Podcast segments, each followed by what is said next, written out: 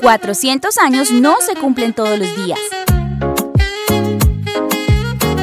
Prepárate para la fiesta más grande del año, llena de dulces palabras, exquisitos datos y divertidas curiosidades. Estás invitado al cumpleaños de tu ciudad. ¿Ya tienes listo tu regalo? Aquí comienza Te leo en la cultural.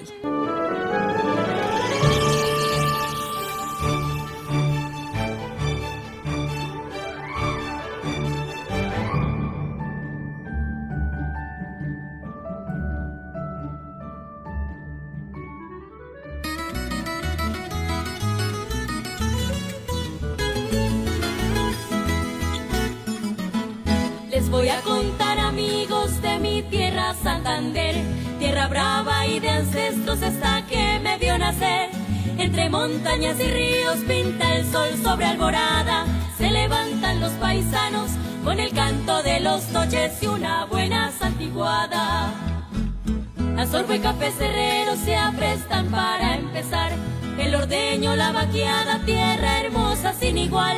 Desayunamos con caldo, arepa y maíz pelao. Puntaleamos carne oreada, con con yuca y un guarapo bien.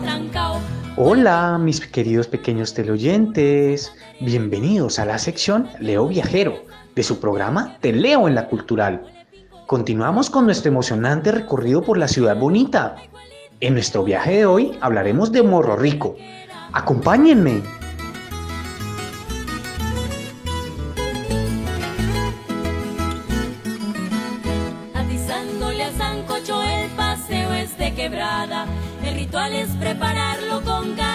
Gallinas arabiada. Suenan tiples, copla los Morro Rico es un barrio de Bucaramanga ubicado en la Comuna 14, que goza de uno de los climas más envidiables del área y cuenta las 24 horas del día con una de las visitas más privilegiadas de la ciudad gracias a que está ubicado en los cerros orientales de la meseta de Bucaramanga. Leo, desde 1968, apro- hace aproximadamente 54 años, se comenzaron a crear las primeras viviendas en el barrio Morro Rico. Existían unas 500 casas y cerca de 5.000 habitantes. Este barrio en sus inicios eran compuestos por parcelas y no contaba con servicio público. El Diviso, uno de los sectores que integran a Morro Rico, era de una familia española. Esta le cedió su finca a la comunidad religiosa de Villa Asunción y a los padres jesuitas. Otros lotes del área fueron parcelados con el tiempo y entregados a familias que llegaban de otras partes del municipio.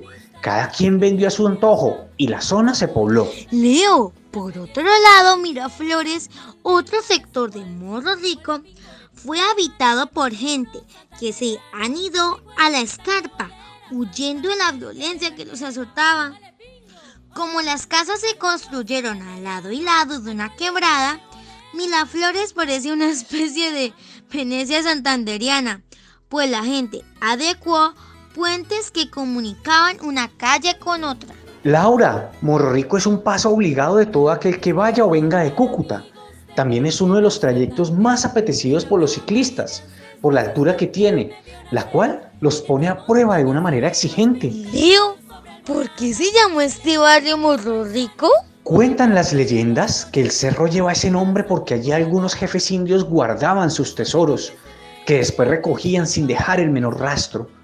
Aseguran muchos que allí vivían algunos jefes indígenas poderosos, poseedores de virtudes mágicas, que guardaban sus tesoros, oro en barra, piedras y otros tesoros que todavía siguen escondidos en las entrañas del cerro, y que a su vez llegaron legendarios caciques protegiendo territorio y desafiando adversidades durante siglos. Cada siete años, en determinados ciclos de la luna, por una abertura que se formó, la cual solo ellos veían, penetraban en lo profundo del morro y luego desaparecieron sin dejar rastro. ¡Wow, Leo! ¡Qué interesante! El paseo es de quebrada. El ritual es prepararlo con gallinas arabiada. Suenan tiples, explotan copla los cantos tradicionales. Con olor a pueblo viejo, tan bonitos, tan añejos los que nos dejó Morales. La Laura. ¿sabías que en Morro Rico está ubicado uno de los monumentos más importantes de Bucaramanga? Se llama Sagrado Corazón. Es una obra de cemento blanco construida sobre un pedestal de 15 metros de altura que semeja un callo del que salen dos órdenes de hojas verdes y de ellas una flor blanca del que parece brotar la imagen del Sagrado Corazón con dos brazos abiertos. Claro, Leo, este monumento también es llamado Estatua de Cristo Rey. Fue construida hace más de 50 años por ingenieros europeos y convertida en una insignia para la ciudad y para sus fieles católicos. La estatua es durante la Semana Mayor un sitio obligado de peregrinaje Tal imagen representa un valor espiritual para los bumangueses, toda vez que en el punto en donde culminan las procesiones del Viernes Santo, después de partir de varios puntos estratégicos del área. Morro Rico también cuenta con diversas rutas de bus urbano. Entre ellas encontramos Morro que recorre Buenavista, Canelos e Inem. Actualmente puedes utilizar este trayecto a un precio más asequible. Leo, en Metrolínea además encontramos una ruta que nos lleva a Morro Rico, se llama Ruta Complementaria 6. Esta pasa por Morro Rico Estación Provenza, Occidental Estación Provenza, Oriental El Cacique y la Carrera 33. Entre montañas y ríos pinta el sol sobre alborada levantan los paisanos con el canto de los noches y una buena santiguada. Azorbo y café cerrero se aprestan para empezar. El ordeño, la vaqueada, tierra hermosa sin igual. Desayuna. Bueno, mis teleoyentes, es hora de despedirnos. Una vez más, hemos viajado a través del tiempo por el barrio Morro Rico. Continuamos con nuestra expedición Leo. Hasta la próxima.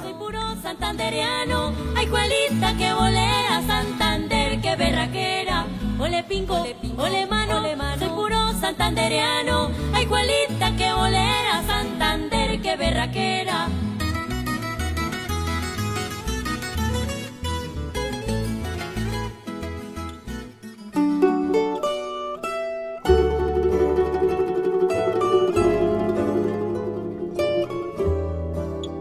Hola amigos de Teleo en la Cultural.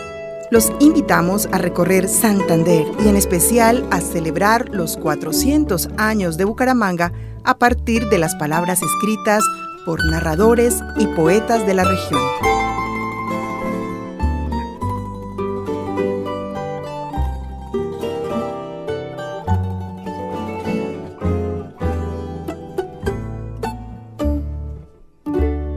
Querida audiencia, en el día de hoy tenemos como invitado especial a Óscar Esteves.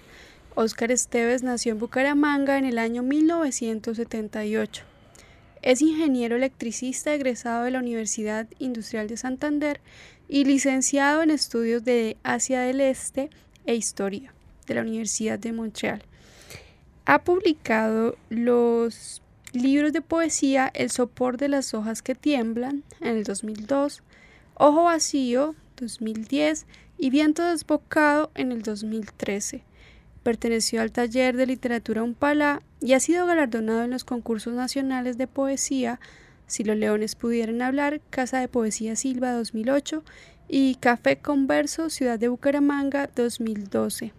Asimismo, fue finalista del concurso nacional de mini cuento 200 años, 200 palabras, Relata Cúcuta 2010. Actualmente reside en Montreal. A continuación escucharemos el poema Una huella de tigre en la nieve, galardonado en el concurso de poesía Si los leones pudieran hablar.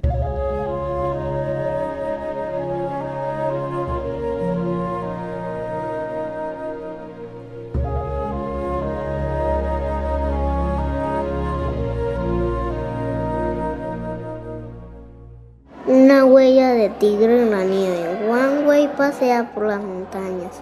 El invierno es cruel, tal vez por eso en mi sueño me sorprende su decisión de abandonar el hogar. Quizá necesita pensar en otra cosa. Quizá solo así pueda descifrar ese último verso, ese huidizo verso que elevará su inconcluso poema a la altura de las obras inmortales. Mina lento, cavilando, pero no lo suficiente como para abstraerse del mundo. Desconoce lo que busca, siente la necesidad de encontrar algo que nunca ha visto. Se aparta del sendero, lo atrae la visión de un arce desahogado. Bruscamente se siente sorprendido por la huella de un tigre en la nieve. Quisiera regresar.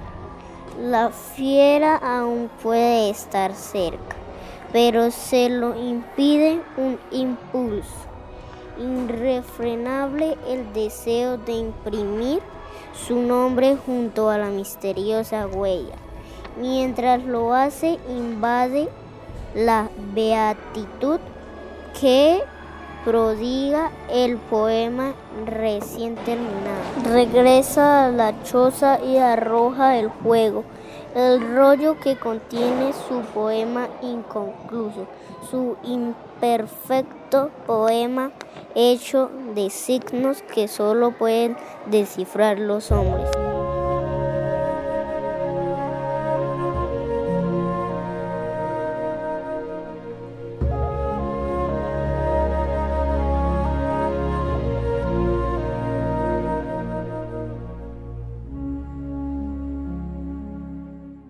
De las imágenes poéticas que nos deja una huella de tigre en la nieve, pasamos a la calidez del cañón del Chicamocha, con una historia de la escritora Jessie Yasmín Botero Vicuña. Jessie Jazz, como le gusta que la llamemos, nació en Barranca Bermeja en 1980. Estudió comunicación social en la Pontificia Universidad Javeriana y se especializó en creación narrativa en la Universidad Central. Fue una de las ganadoras del premio de la convocatoria Yo Soy Escritora, Laboratorio Editorial 2008. Publicó el cuento Descafeinado en la antología Huellas del Café en el Jardín en 2011. Su novela infantil Una cabellera con carácter fue ganadora del programa departamental de estímulos a la creación, producción y circulación artística de Santander en el 2017. Ha realizado otras publicaciones para niños como Ramón Spaghetti, retratista de mascotas, novela que fue ilustrada por Juliana Mendoza y publicada por nueve editores en 2020.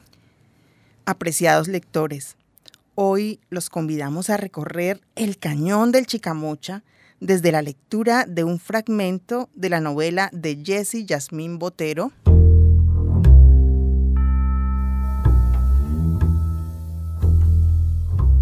La leyenda del tesoro de Guanentá. Capítulo primero. Las cenizas, el río y la tumba.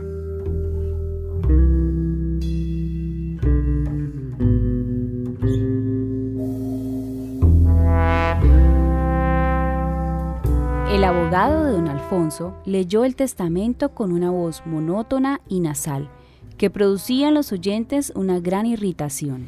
A mi hija Carmina le dejo todas mis propiedades, que consisten en una casa vieja en el alto de la montaña, cinco cabras, dos terneras y una vaca. A mi nieto y a mi hija les encargo una labor importante para que mi alma descanse en paz.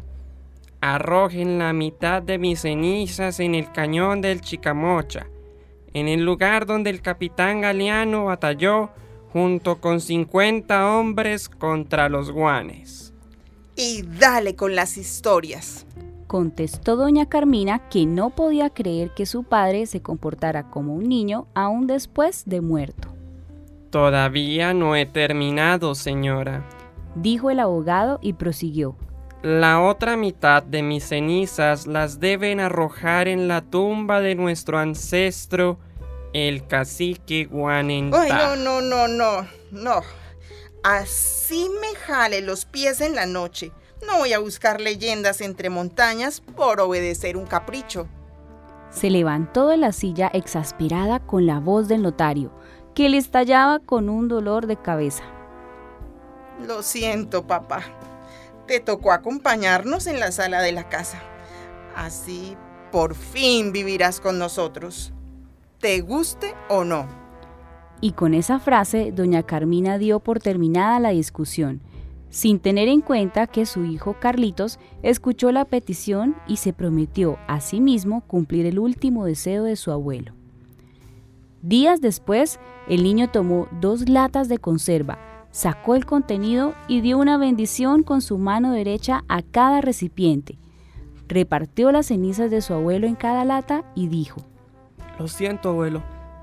Tocó enlatarte mientras encontramos la tumba.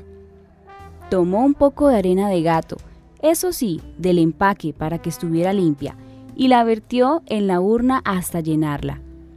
Más tarde preparó su maleta para la expedición, en la que introdujo dos latas de abuelo encenizado, cuatro empaques de frituras, una linterna, cinco emparedados de jamón y queso, un encendedor, un termo con jugo de tomate de árbol y un kit de escalada que le regaló su abuelo. Enseguida escondió el morral debajo del árbol ubicado al lado de su casa. Mamá, Voy a ir a la casa de Pipe a hacer un trabajo del colegio. Allá me dan almuerzo. Regreso en la noche. Justo ahora que ha pasado lo del abuelo. Dijo Carmina con las manos en la cintura. Mamá, me siento solo. Extraño al abuelo y, y el único amigo que tengo es Pipe. Y pronunció la última frase con un tono tan triste que Carmina sintió una punzada en el pecho. Ella sabía que era cierto. Carlitos tenía pocos amigos. En cambio, con su abuelo había construido una amistad envidiable. Se divertían juntos los fines de semana con sus expediciones cerca al cañón del Chicamocha. Abuelo y nieto escalaban juntos los riscos, acampaban desde temprano cerca al río, pescaban al mediodía y en la noche don Alfonso le contaba historias alrededor de una fogata realidad fue mejor abuelo que padre. Pensó Carmina, pero ya no era tiempo de reproches. Al contemplar los ojitos de ruego de su hijo, no tuvo el valor de decirle que no. Está bien. Sé que no van a hacer ninguna tarea. Mejor diviértanse y cómanse un helado. Nos vemos en la noche. Carmina le entregó un billete de 10 mil pesos a su hijo y le dio la bendición con la mano derecha.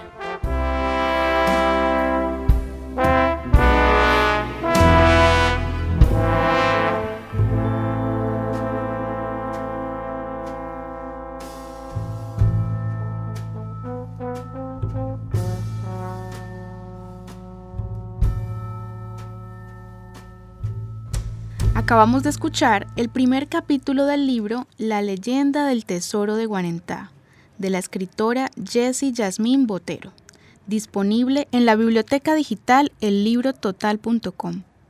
Si quieres escuchar el segundo capítulo, no te pierdas nuestro siguiente programa. Los acompañamos en esta sección Laura Cortés, Adriana Mantilla, William Rodríguez, Diana Peña y Amparo Herrera equipo de lectura, escritura y oralidad del Instituto Municipal de Cultura y Turismo de Bucaramanga 2022. Y como voz invitada tuvimos a Juan David del grado segundo de la institución educativa Camacho Carreño. En la música de fondo tuvimos la ambientación de la obra Wolves, Low of the Jungle del compositor John Dibney y Marcha Fúnebre del compositor Ludovic Bonnier. Texto y música recuperados de la biblioteca digital ellibrototal.com. Hola, hola, yo soy Palabrina, la mariposa que baila, narra y adivina. Vengo directamente del reino del revés y te enseñaré a hablar con fluidez. Acompáñame en esta divertida aventura. Hola, hola, yo soy Palabrina, la mariposa que baila, narra y adivina. Vengo directamente del Reino del Revés a visitar un barrio muy, muy, muy alto en donde se puede ver toda la ciudad bonita. Así es, es el barrio de Morro Rico. Y esta palabra es un acrónimo. ¿Ustedes saben qué es un acrónimo? Bueno, un acrónimo es una palabra formada por la unión de elementos de dos o más palabras. Por ejemplo, morro y rico. Cuando los unimos sale el nombre de morro rico.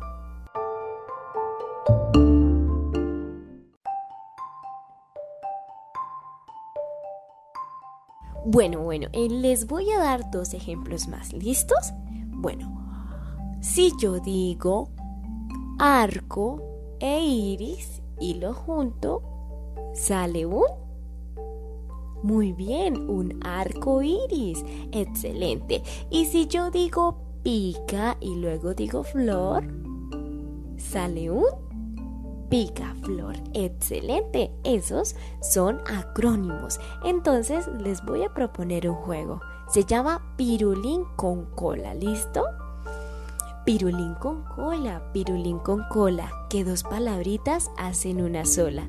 Si tú dices gira y yo digo sol, pirulín con cola nace un girasol. Muy bien. Si tú dices agua y yo digo cero, pirulín con cola cae un aguacero. Excelente. Vamos a ver, vamos a ver. Pirulín con cola, pirulín con cola. Que dos palabritas hacen una sola. Si tú dices son y yo digo risa, pirulín con cola nos da una sonrisa. Muy bien. Si tú dices col y yo digo flor, pirulín con cola. Muy bien, come coliflor. Excelente. Mm, bueno, y hay muchísimas más, muchas, muchas, muchas palabras. Vamos a escuchar la siguiente canción y me dices qué tal te parece, ¿listo?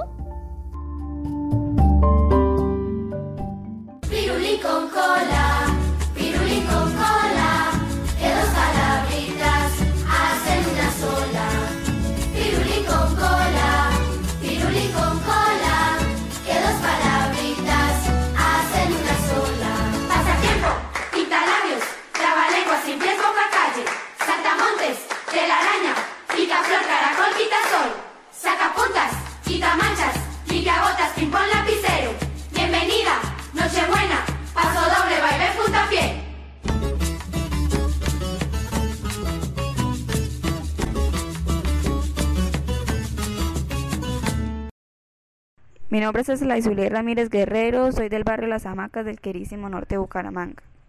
Hoy tengo el gusto de hablar del profesor Jorge Gómez, quien ha sido mi maestro desde los 8 años en el Colegio Maiporé en Artes Plásticas. El profesor como persona es maravilloso porque ha estado ahí para apoyarnos, para guiarnos por el camino del bien y nos ha enseñado cómo a través de la pintura podemos expresarnos, plasmar lo que sentimos y tener una imaginación amplia. El profesor ha hecho una gran labor con los jóvenes porque nos ha brindado y nos dado la capacidad de poder amar la pintura de una manera diferente. Nos ha hecho que podamos distraernos a través de ella y podamos amarla como él lo hace. Nos ha enseñado ese amor que tanto él tiene con la pintura, la podamos tener nosotros. El profesor ha sido muy reconocido en el norte de Bucaramanga por sus pinturas, porque es un gran pintor, no solamente como persona es grandioso, sino su manera de ser lo hace único, tiene una esencia que no más de verlo genera paz, genera tranquilidad, genera amor.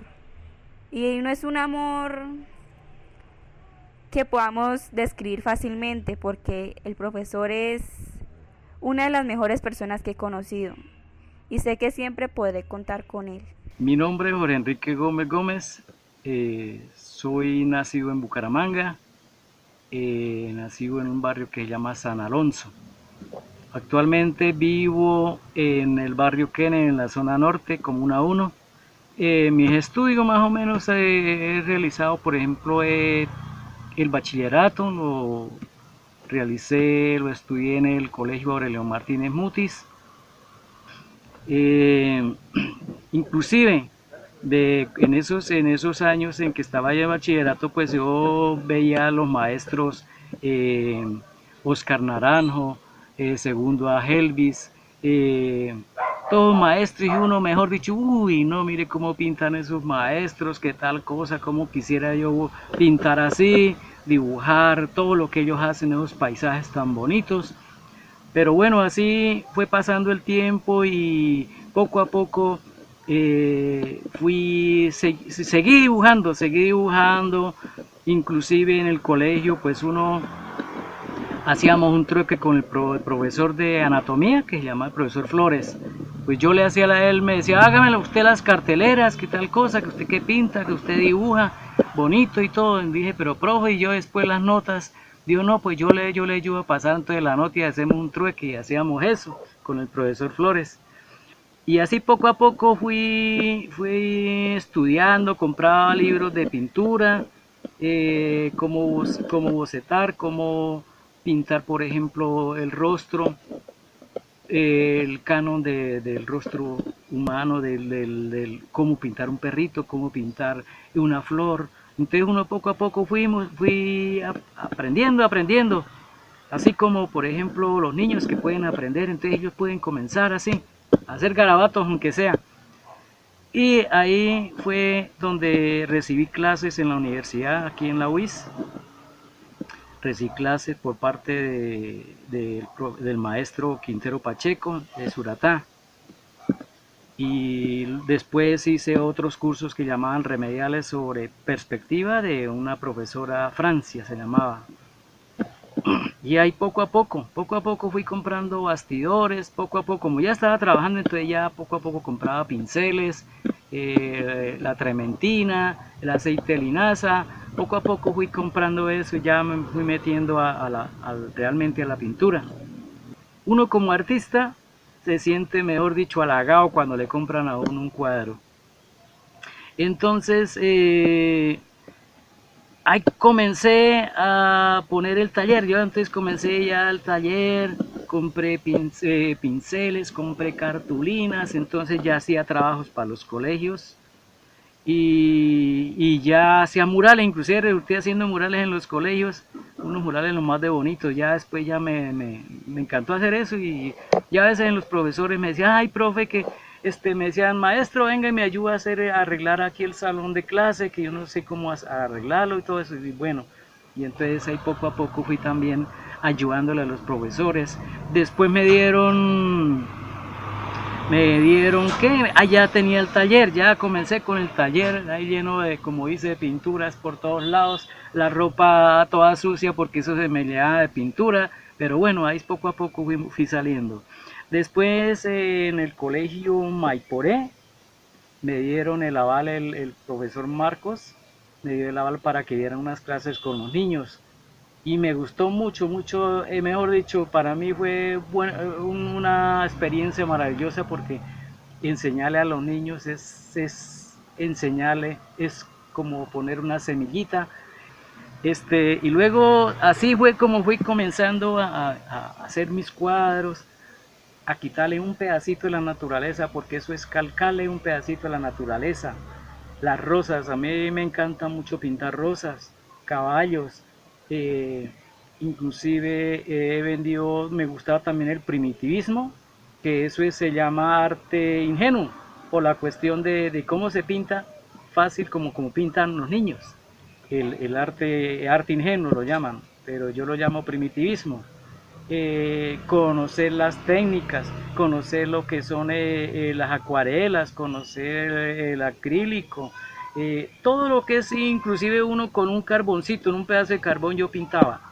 después vino un amigo, un compañero, se llama Jorge Ferreira, entonces me dijo, ay maestro, ¿por qué no se le mide a, exponer? Mire que hay una bienal en la en la, en la biblioteca Gabriel Turbay.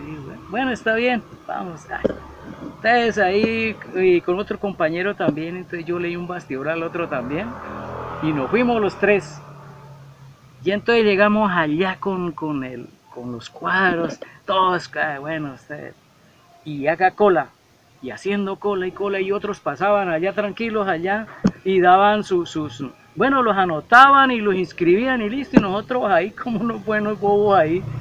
Y entonces esto, yo le dije a Ferreira, la señorita le dijo, maestro, siga, maestro para acá y maestro para allá. Entonces dígame usted a mi maestro y yo le digo a usted maestro.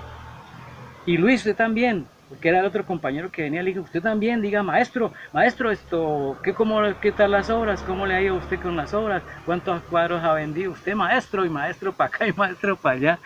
Y entonces la señorita que estaba dijo, ay, perdón maestro, es que yo no, no los había visto a ustedes que tal cosa, que yo le dije, no, tranquilos, tranquilos. Digo, no, no, maestro, siga, siga, maestro, esto, ¿cómo se llama la obra? ¿Cómo? Bueno, ahí nos inscribió a todos. Y le dije, sí, ve, mire, ahora todos somos maestros, pero bueno, y, y nos logramos entrar a, a, la biblioteca y, y, estar en ese bienal. Y entonces esto, bueno, esas son las anécdotas que nos pasan. Otra anécdota que nos pasó fue en, una, en otro bienal, nosotros viendo unos cuadros ahí, entonces había una, una señorita con una flor, inclusive bonita la, la, la, sardina, bonita, bonita. Y tenía una flor como una rosa, era como un cayeno, cayeno en una así, a un lado. Y ella hablaba y hablaba y hablaba sobre la obra y nosotros, ¿qué tal la obra, no? Bonita la obra, ¿cierto? Mire, todo buen relieve, buenos colores y todo. Y ella nos decía, sí, está muy bonita la obra y qué tal cosa, y que esto es del maestro tal, sí, sí y nosotros hablando con ella. Cuando ella se fue, ella siguió hablando. Y no, yo le dije a Jorge Ferreira, ¿será que nosotros estábamos hablando como una loca? Porque mire, está, siguió hablando común y corriente. Y nosotros hablándole a ella, y después nosotros, dígame, nosotros nos reíamos porque qué más podíamos hacer acerca de, la, de, esas, de esas situaciones que uno no lo sabe. Bueno, y entonces esas son las anécdotas que nos han pasado. A mí me gusta trabajar con niños, por ejemplo, las experiencias que he tenido de trabajar con niños muy buenas. Que se manchan la cara, que se manchan. Eh, bueno, eso mejor dicho, un delantal les queda muy poquito para la pintura que ellos se echan en el. No, no, no. Eso cuando uno ve a, la, ve a los niños pintados, la, la nariz pintada, los ojos, todo con pintura, pero eso son cosas bonitas, son cosas que le llaman a uno mucho la atención y lo llevan a uno a seguir pintando y a seguir enseñando a los niños. Mi nombre es Elaizulia Ramírez Guerrero, soy del barrio Las Hamacas del querísimo norte de Bucaramanga. En los 400 años de Bucaramanga les quiero dar un plato de comida a aquellas personas necesitadas, aquellas personas que viven en la calle y no cuentan con recursos. Pero no solamente eso, sino que ellas sientan que no están solas, que cuentan conmigo. Y mientras tanto, vamos al laboratorio científico de Tuito, que hoy está acompañado de una invitada muy especial, nada más y nada menos de Corneta, una clown del programa Leo. Hola Tuito. Pero ¿por qué estás aburridito? No me gusta verte así. Es cierto, Tuito. Cuando no cuidamos la biodiversidad, nuestro planeta sufre mucho, sobre todo porque cuando hablamos de biodiversidad, estamos hablando de todos los seres vivos del planeta, el ambiente en el que viven y la relación que guardan con otras especies. Eso es la biodiversidad. Todos los animales, todas las plantas y todos los organismos, así sean grandes como las ballenas o pequeños como los insectos. En eso te equivocas, Tweet. Te voy a contar un secreto. En las ciudades también podemos cuidar la biodiversidad. Un dato curioso. Por ejemplo, nuestra ciudad, Bucaramanga, es una de las cinco ciudades más biodiversas del país.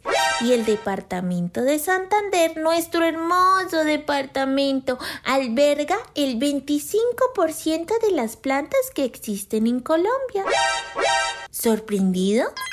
Para que veas que no solo tú sabes cosas. Así que hay muchas cosas que podemos hacer para cuidar y preservar la biodiversidad de nuestra querida ciudad. Sí, señor, empecemos.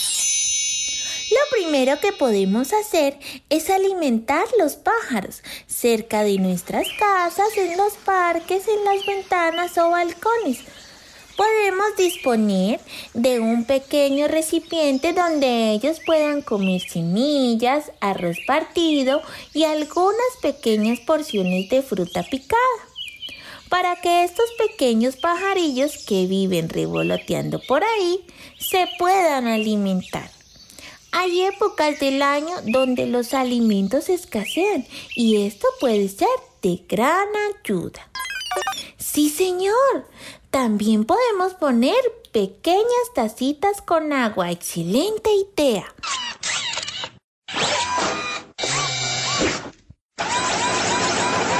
Espera, Tuito. No es solo con los animales. También podemos hacer algunas acciones en casa. Escucha. Buena parte de los alimentos que consumimos vienen del campo.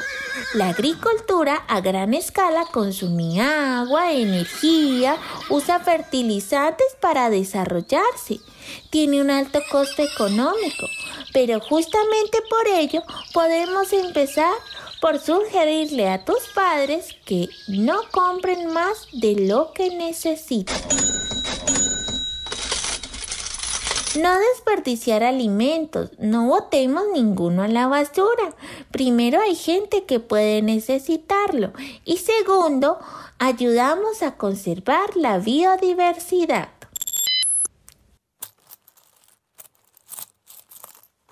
¿Qué buscas, Tuito?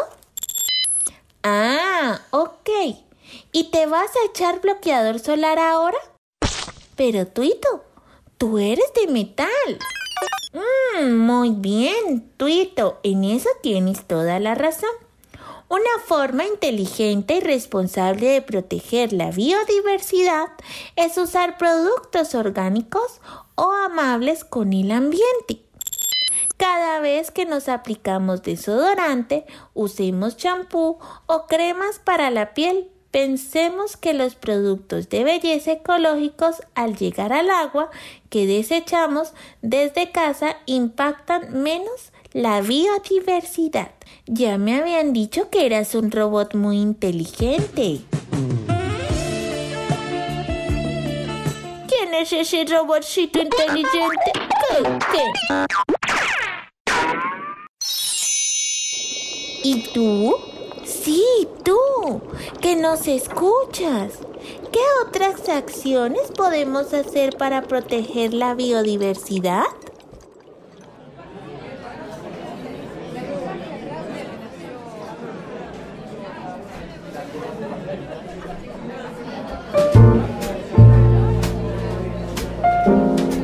Bienvenidas y bienvenidos a nuestra sección Así hablamos aquí en Bucaramanga un espacio radial para nuestras palabras favoritas.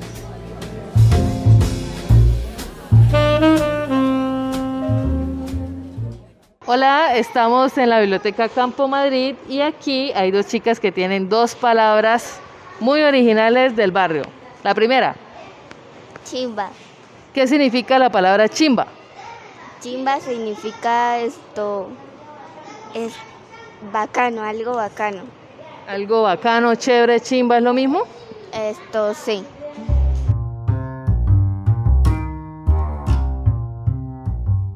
La palabra chimba puede ser tanto un adjetivo que significa bonito, agradable o bueno, como una expresión que indica mucha emoción por una experiencia o una idea. ¿Qué significa la palabra ñero? Amigo. ¿Cómo, cómo, cómo dice usted en una oración la palabra ñero? Hola, miñero. Hola, miñero. Sí, hola, miñero. ¿Todo bien?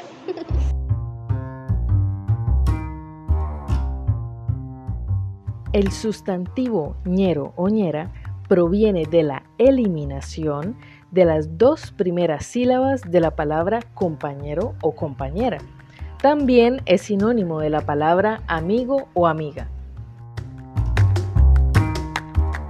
Hola, soy de Campo Madrid y aquí utilizamos la palabra pólvora. Es como para decir, uy, bacano, o bien hecho, o mira ese cuadro o algo así. son diferentes cosas. Una, o sea, esa palabra significa muchas cosas. Así que es como para que entiendan que pólvora no solamente lo utilizan los ñeros, o sí, pólvora es que, digamos, usted está en una fiesta y pólvora de pastel, o pólvora tal cosa, así, lo que usted vea que sea bueno, eso es como pólvora, ¿no? Bacano.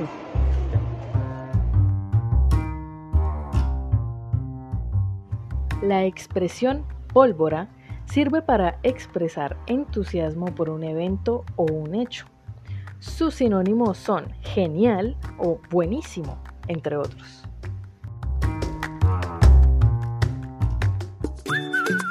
Hola amigos de Te Leo en la Cultural.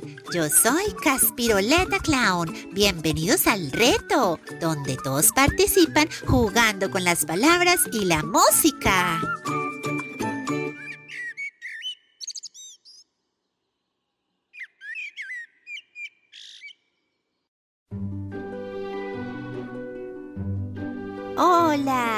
Bienvenidos al reto con Caspiroleta Clown. A propósito del Parque de Morro Rico, es un parque bellísimo, considerado como el pulmón verde de Bucaramanga. Fue abierto por primera vez en 1941 y realza la obra religiosa del Sagrado Corazón, muy visitado en Semana Santa. Así que hoy vamos a cantar y a bailar una retaíla que se llama Y el pasto verde crecía alrededor. En este caso, vamos a realizar los tres retos en uno. Sí, así como lo oyen, porque voy a empezar a cantar y ustedes cantarán conmigo. Por ejemplo, yo digo, había un pozo, y ustedes repiten lo mismo, había un pozo. Y después digo, en el medio del parque, entonces ustedes repiten en el medio del parque. Y luego digo el pozo más lindo y ustedes repiten el pozo más lindo. Y luego que pudiera existir y ustedes repiten que pudiera existir. De eso se trata esta retaíla, de que estén súper pilosos para repetir lo que voy diciendo. En sus marcas, listos, ya. Había un pozo, en el medio del parque, en el medio del parque, el pozo más lindo, el pozo más lindo que pudiera existir, que pudiera existir. Y el pasto verde crecía alrededor, y el pasto crecía alrededor. Y en ese pozo, y en ese pozo había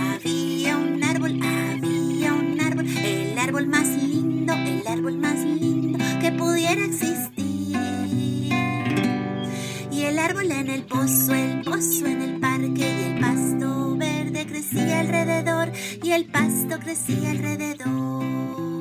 Y en ese árbol, y en ese árbol había una rama, había una rama, la rama más linda, la rama más linda que pudiera existir. La rama en el árbol, el árbol en el pozo, el pozo en el parque y el pasto verde crecía alrededor y el pasto crecía alrededor. Y en esa rama, y en esa rama había un nido, había un nido, el nido más lindo, el nido más lindo que pudiera existir. El nido en la rama,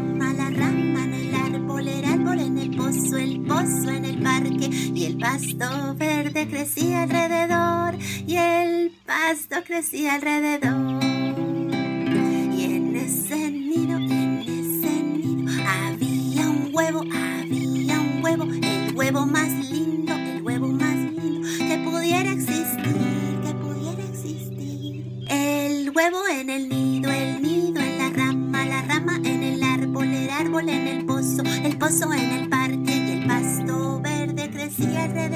y el pasto crecía alrededor. Y en ese huevo, y en ese huevo había un ave, había un ave, el ave más linda, el ave más linda que pudiera existir. El ave en el huevo, el árbol en el pozo y el pozo en el parque. Y el pasto verde crecía alrededor, y el pasto crecía alrededor. Y última, y esa ave, y en esa ave había un piquito, había un piquito, el piquito más lindo, el piquito más lindo que pudiera existir. El piquito en el ave, el ave en el huevo, el huevo en el nido, el nido en la rama, la rama en el árbol, el árbol en el pozo, el pozo en el parque. Y el pasto verde crecía alrededor, y el pasto crecía alrededor.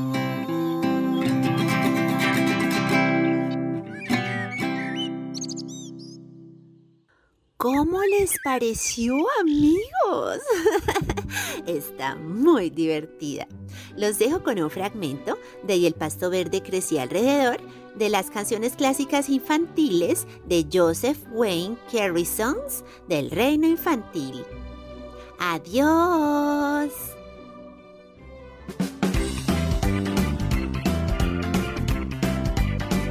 Había un pozo, había un pozo en medio del parque, en medio del parque, el pozo más lindo, el pozo más lindo que pudiera existir, que pudiera existir. Y el pasto verde crecía alrededor, y el pasto crecía alrededor. Y en ese pozo, y en ese pozo había un árbol, había un árbol, el árbol más lindo, el árbol más lindo que pudiera existir, que pudiera existir.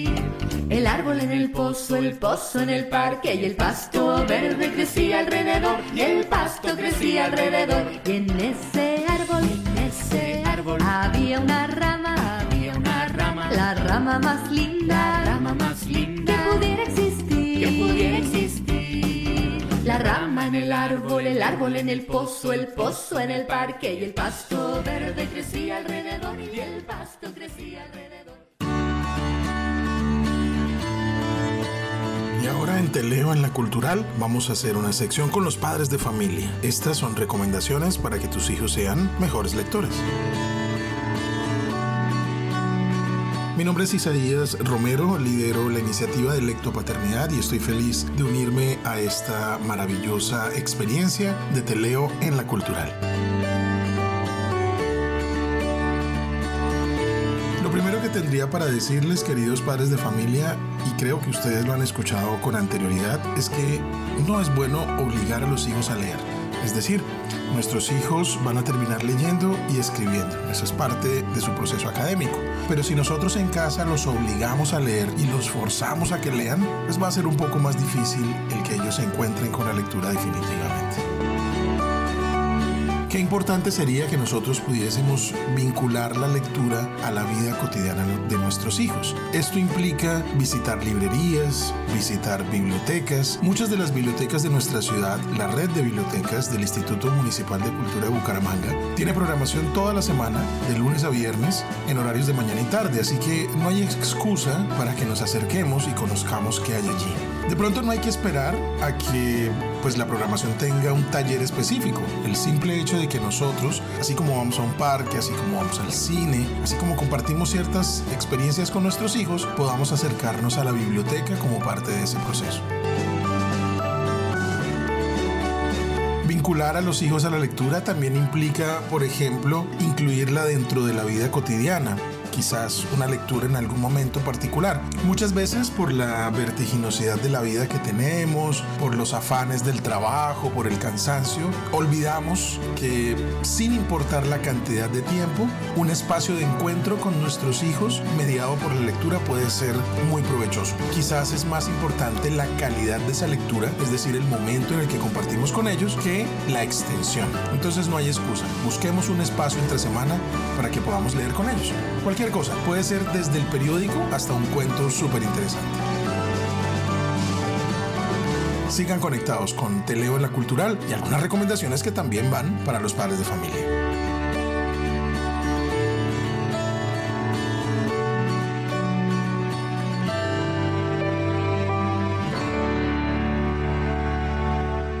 Bienvenidos a su cápsula informativa Ambulancia Ambiental. El día de hoy vamos a hablar acerca de los árboles. La palabra árbol viene del latín arbori. ¿Qué es un árbol? Sustantivo masculino, planta perenne perteneciente al reino vegetal, conformado por ramas, raíces, troncos y hojas que realizan el proceso de la fotosíntesis. Algunas veces, algunos árboles también pueden dar frutos y flores y su reproducción puede ser tanto sexual como asexual. Es normal que los árboles vivan mucho más tiempo que otro tipo de plantas. Por lo general necesitan eh, condiciones adecuadas y abundante agua para su alimentación, aunque algunas especies pueden soportar condiciones difíciles como los desiertos. Los árboles existen más de 370 millones de años. Estiman que hay poco más de 3 millones de árboles maduros en el mundo. Los árboles son importantes componentes de los paisajes naturales debido a que previenen la erosión y proporcionan una ecología protegida.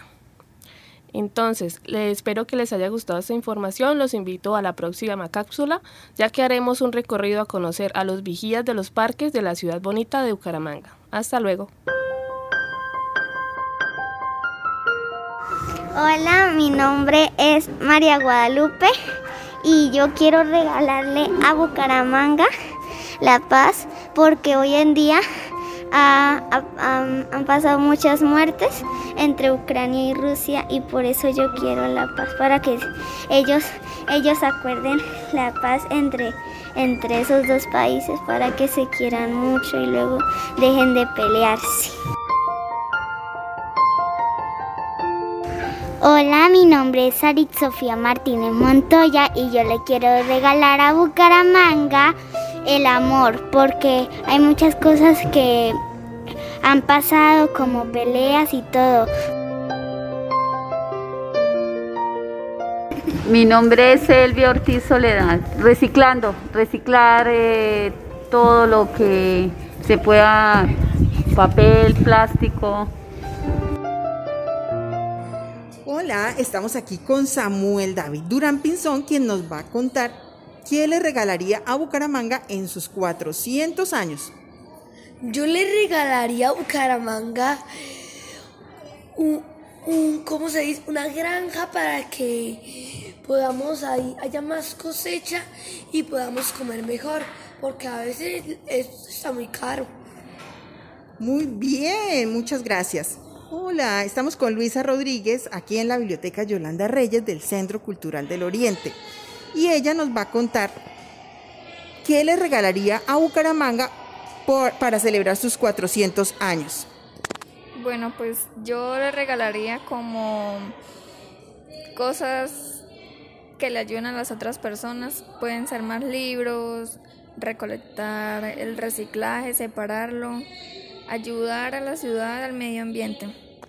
Bien, Luisa, muchas gracias.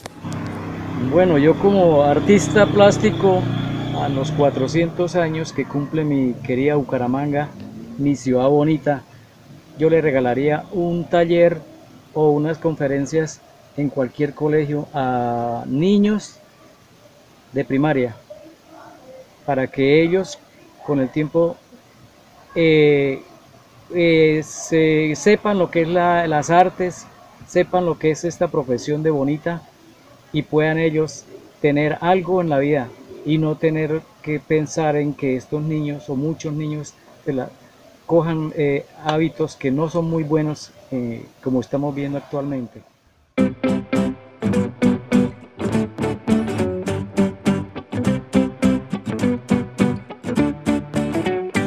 Volando, volando, este programa se fue acabando.